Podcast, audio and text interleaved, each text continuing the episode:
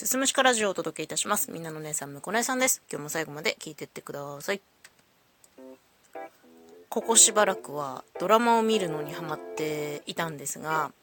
そのきっかけになったドラマがありまして、それが石原さとみ主演のアンナチュラルだったんですね。で、そのアンナチュラルがすっごく面白くて、で、これ聞くところによると、同じ制作チームで作ったミユ404っていう星野源と綾野剛主演のドラマがあると。でもこれは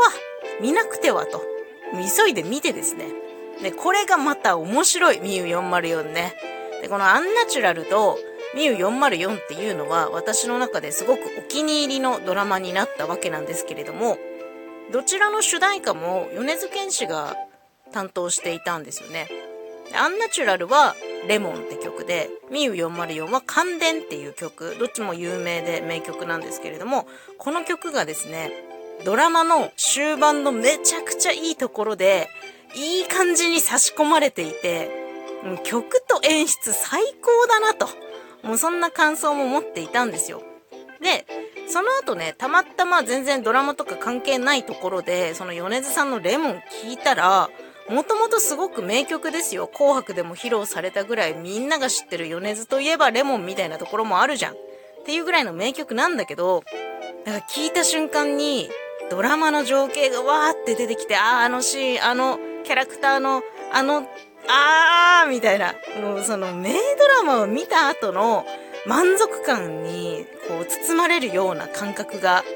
あって、ああ、レモンってこんな神曲だったのかって。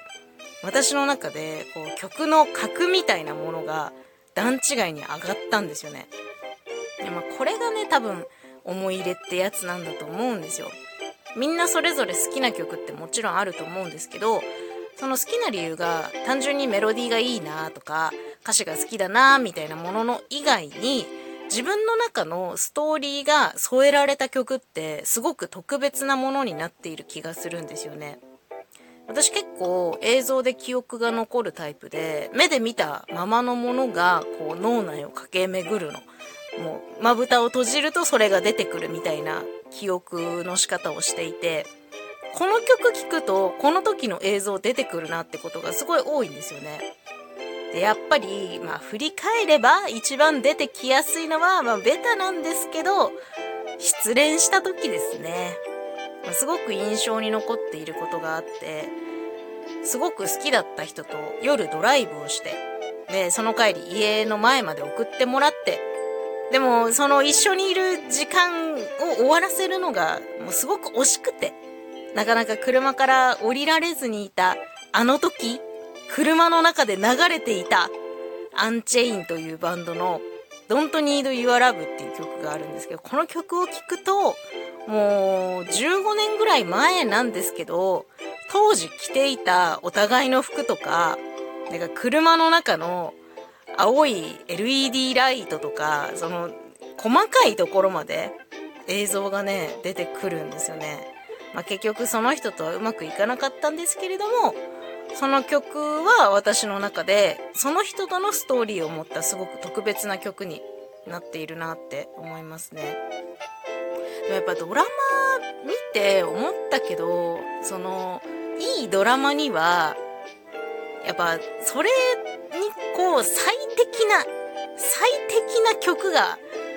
こうあてがわれているんだなっていうのはすごく思いましたね。私はこの「アンナチュラル」っていうドラマを見るまでは「レモン」っていう曲は全然違う聴き方をしていたんだけどやっぱ「アンナチュラル」見た後だとその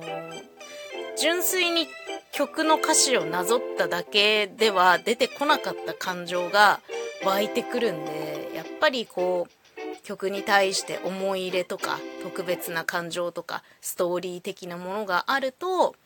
曲って変わるなっていう風にね思いました。今日はそんなお話でした。最後まで聞いていただいてありがとうございます。また次回もよろしくお願いします。